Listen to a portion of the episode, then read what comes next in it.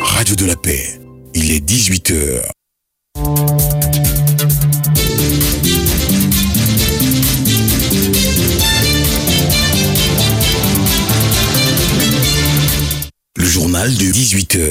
Le journal de 18h. Linda Christelle Ballier. Bonsoir à tous et merci de rester sur Radio de la Paix pour vous informer. La une de ce 18 heures après l'adoption du projet de loi relatif au financement des partis politiques sur fonds publics, vous entendrez la réaction du PDCI RDA avec par la voix du député Blessy Chrysostome. Et puis dans l'actualité du pays, le président sortant Libéria a concédé sa défaite et félicité le vainqueur Joseph Boakai, un acte salutaire qui devrait inspirer les autres chefs d'État selon Dr Serigne Bomba Gay, politologue, spécialiste en relations internationales et en analyse des politiques publiques. Sept projets de loi ont été adoptés en séance plénière par l'Assemblée nationale hier lundi. Au nombre de ces projets de loi, celui relatif au budget 2024 et un autre lié au financement des partis politiques sur fonds publics. Sur le dernier cité, écoutons le, le député Blessy Chrysostome du PDCI RDA. En réalité, il n'y avait qu'un seul projet de loi qui connaissait une modification. C'est le texte qui porte sur le financement des partis et groupements politiques par les fonds publics. Donc ce qu'il faut retenir essentiellement dans cette modification de loi sur les partis politiques, c'est que désormais, le fonds est indexé non plus au budget général de l'État, mais aux recettes fiscales de l'État. Il faut comprendre que initialement, les partis politiques sont des associations privées. Donc ces partis politiques doivent être financés par la cotisation de leurs membres et de leurs adhérents. Donc l'apport par les fonds publics que fait l'État n'est qu'une contribution. Et puis il faut noter deuxièmement qu'il est interdit aux partis politiques de recevoir des fonds et des subventions de l'extérieur, de telle sorte que le budget de l'État présente d'abord des recettes internes, puis des recettes qui viennent de l'extérieur. La question qui a été longuement discutée, c'est que les partis politiques sont financés par rapport au nombre d'élus. Donc au Sénat, ça pose un problème. Quel est l'impact des sénateurs qui sont désignés par le président de la République sur les fonds qui sont alloués? On nous a dit que le président de la République n'était pas lié par une désignation partisane, donc il prenait des expertises à gauche, à droite, et que cette incidence-là, c'était du choix des personnes, leur commune volonté. On a bien accepté cela, il faut dire que la CAGI met un point d'honneur à faire en sorte que les députés comprennent en réalité les tests qui leur sont proposés. À l'instant, le député du PDCI RDA, Blessy Chrysostome, donnant son avis et des explications sur le projet de loi lié au financement des partis politiques sur fonds publics. Et parlons de la 27e édition de la Journée nationale de la paix le 15 novembre dernier. La célébration a suscité des réactions des acteurs de la société civile, dont le WANEP, le réseau ouest-africain pour l'édification de la paix en Côte d'Ivoire. Pour Marc Ovi du WANEP, il faut prendre un hommage, il faut rendre, pardon, un hommage appuyé à feu Henri Conan Bédier qui a institutionnalisé cette journée avant d'appeler les fils et filles de la Côte d'Ivoire à une édification véritable de la paix. Écoutons Marcovi c'est l'occasion de saluer la mémoire de l'ex-président Henri Conan Bédier, qui est à l'origine de cette journée. Cette journée est l'occasion de se commémorer positivement les avancées faites à la suite de différentes crises politiques qui ont donné lieu à des pertes en vie à des destructions de biens ou qui ont créé de la distension entre les fils et fils du pays. Après 27 ans, je pense que nous pouvons aujourd'hui être contents de l'effort des actions qui ont été menées par les différents acteurs, notamment la société civile, pour l'édification de la paix. Tout n'est pas encore terminé. Il reste encore des choses à faire, beaucoup d'actions à accomplir pour pouvoir assurer tantôt une paix véritable par le renforcement des institutions de la République, un renforcement aussi de l'action de la société civile pour qu'elle soit aujourd'hui une force de proposition encore euh, plus importante qu'elle n'a été auparavant. Dans un pays tel que la Côte d'Ivoire, qui a connu une guerre par rapport à une crise post-électorale. Quel sens on peut donner à la paix dans un tel pays? Je pense qu'aujourd'hui, que ce soit les acteurs politiques, du pouvoir, de l'opposition, la société civile, il faut que tous ensemble, on trouve les voies et moyens pour donner du sens à cette paix, pour construire justement une paix à l'image de la Côte d'Ivoire, à l'image de ce peuple inclusif et multiculturel. Marco V était à l'instant en ligne avec Constant Maïlé. Autre célébration, cette fois la journée mondiale de l'enfance, c'était hier lundi. Et à cette occasion, les jeunes reporters et ceux de la coalition des organisations des enfants de San Pedro ont organisé une cérémonie au cours de laquelle les enfants ont fait un plaidoyer aux entreprises responsables de pollution de ne pas perdre de vue le droit des enfants. Les détails avec Kofi Benson, notre correspondant dans le Bas-Sassandra. Les enfants adultes de demain pour cette journée mondiale de l'enfance ont décidé d'être dans la peau de certaines autorités de la ville avec des messages visant au respect de leurs droits. J'ai pu imiter le préfet et c'est une bonne chose pour moi parce que l'avenir que j'ai dans ma tête, c'est d'être préfet. Nous tous, on doit se mettre au travail si nous voulons que nos rêves se réalisent. Pour lutter pour les droits de l'enfant, il faut d'abord sensibiliser les enfants, sensibiliser les parents, accepter les choix de leurs enfants et les laisser s'exprimer. Bio Plesseux Hulda Daniel. J'étais un peu dans la peau de Madame la Présidente du premier instant de San Pedro. Ça me pousse à beaucoup travailler pour être vraiment à ce poste. Elle nous a dit pour être à ce niveau, nous ne devons pas être paresseux, nous devons travailler et aimer la lecture.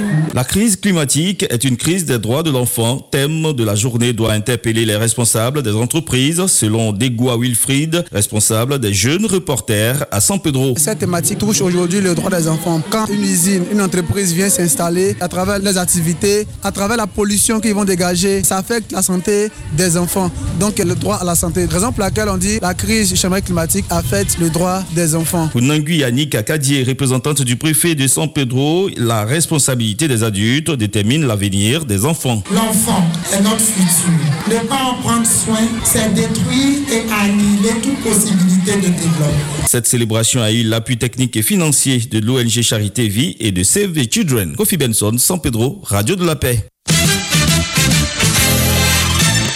Un mot d'économie dans ce journal et c'est pour parler de la coopération entre le G20 et l'Afrique. À cet effet, une douzaine de chefs d'État et de gouvernement africains, dont le président Alassane Ouattara, a pris part les 20 et 21 novembre à Berlin, en Allemagne, à un sommet qui s'inscrit dans le cadre de l'initiative Compact with Africa du G20. Quelles sont donc les retombées d'une telle rencontre pour les pays africains, notamment pour le nôtre, la Côte d'Ivoire?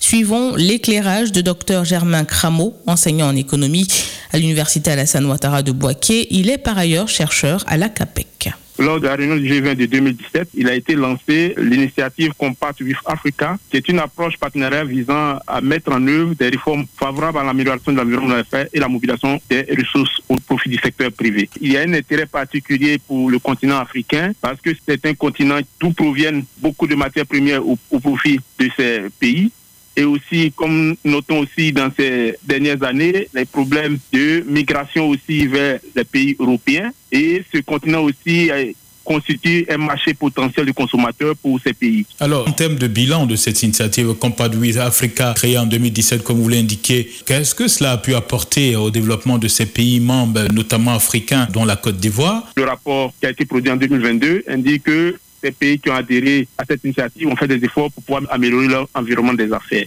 De deux, ces pays ont bénéficié d'apports financiers. Lorsque vous réalisez des réformes, c'est par exemple le cas pour la Côte d'Ivoire en novembre 2021, où le pays avait reçu un appui de 48 milliards de francs CFA de la part de l'Allemagne, après avoir réalisé certaines réformes dans le cadre du Compact with Africa. Donc voici un peu des retombées concernant cette initiative. Donc un appui financier et l'environnement des affaires qui permettra au, pays d'attirer plus d'investissements directs étrangers. À l'instant, Germain Crameau, docteur Germain Crameau, enseignant en économie à l'université Alassane Ouattara de Boaké, également chercheur à l'ACAPEC. Il était interrogé par Jean-Claude de Comé.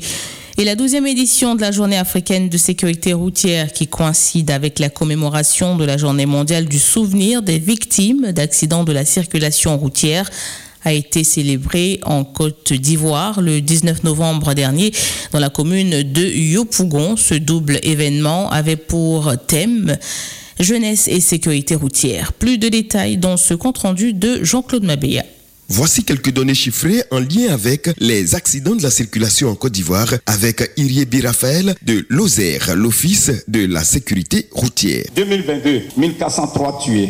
2021, 1614 tués. 2020, 1507 tués. 2019, 1465 tués sur la route. Ensuite, le directeur régional des transports, des lagunes et des grands ponts a situé le contexte qui justifie cette double célébration et le choix des lieux de prière. Sako Ibrahim. Si nous sommes ici, c'est à deux volets. Le premier volet, c'est de venir informer de l'auditoire à l'effet qu'ils sachent qu'ils sont usagers de la route et donc de faire très attention et de respecter les principes de la sécurité routière. Deuxièmement, nous avons choisi l'église et puis les mosquées pour demander une prière pour tous ceux qui malheureusement sont partis à cause de l'accident de la circulation. Pour les vivants, on continue donc de sensibiliser et pour les morts, on va demander aux hommes de Dieu de prier pour le repos de leur âme. Initiative saluée par l'apôtre Séri Boui Marcel de l'église évangélique des Assemblées des Dieux de Yopougonsi d'ici terminus 40 qui a pris cet engagement. Incessamment, nous allons créer une structure au sein de l'Assemblée qui s'occupera de tout ce qui est sécurité routière et information concernant toutes ces données. Et nous allons en tout cas rappeler à nos fidèles la bonne conduite, donc respecter les principes de la route. Cette douzième journée africaine de la sécurité routière s'est déroulée simultanément dans les cinq villes qui abriteront la 34e édition de la Cannes 2023.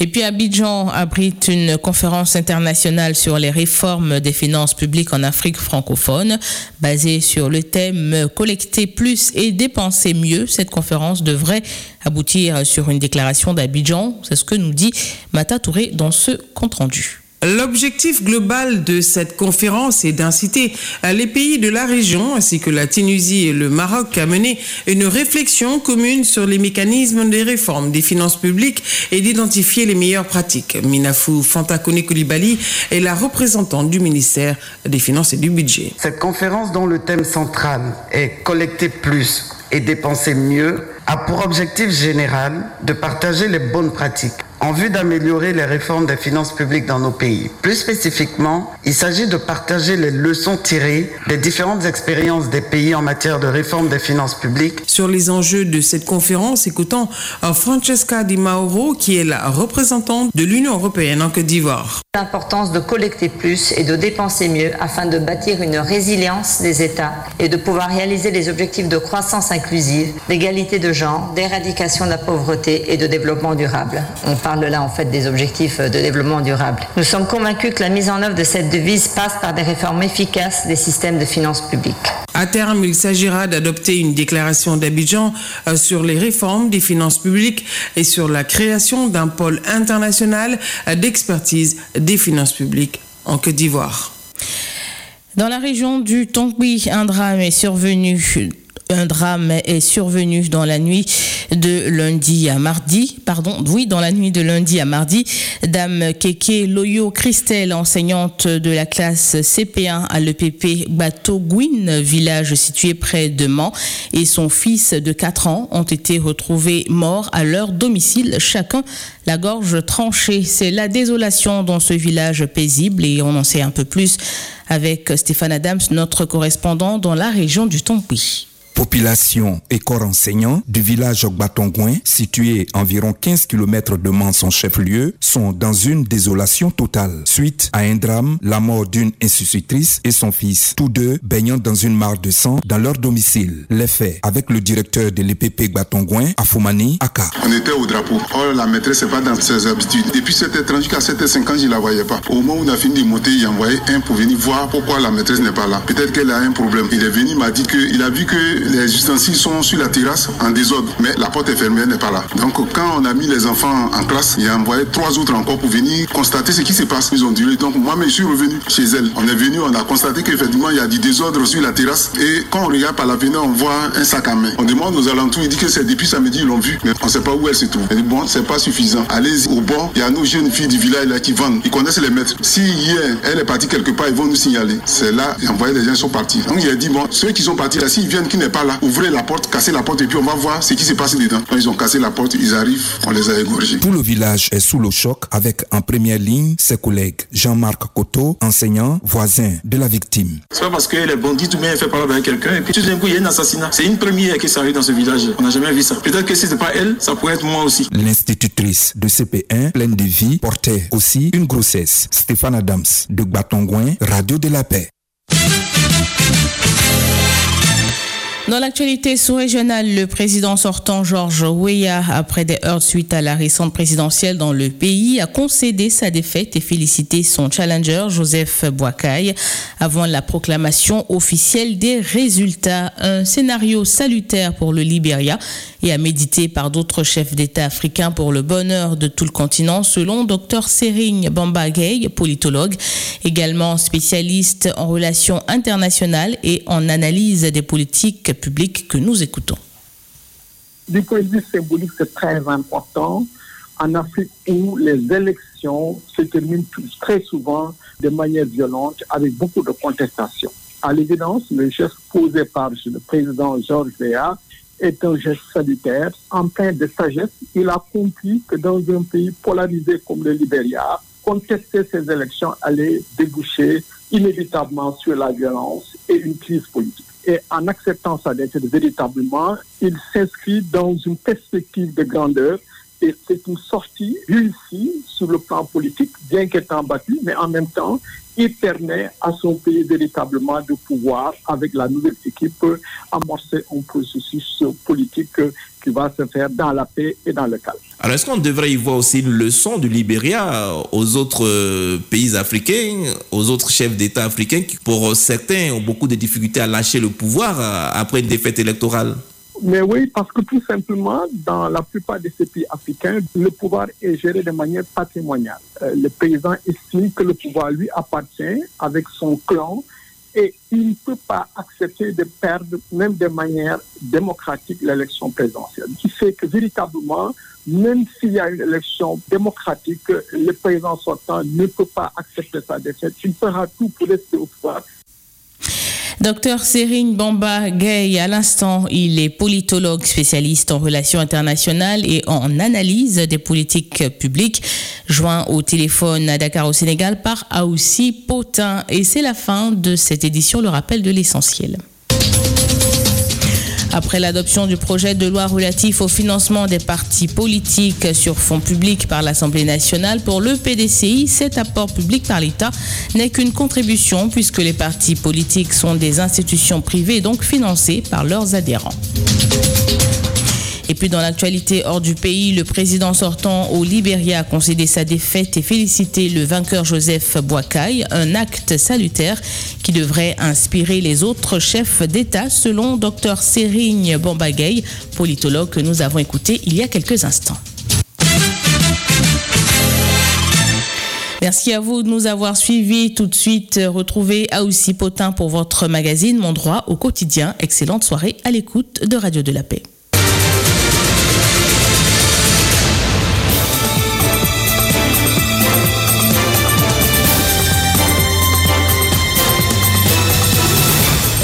Au quotidien, votre magazine de promotion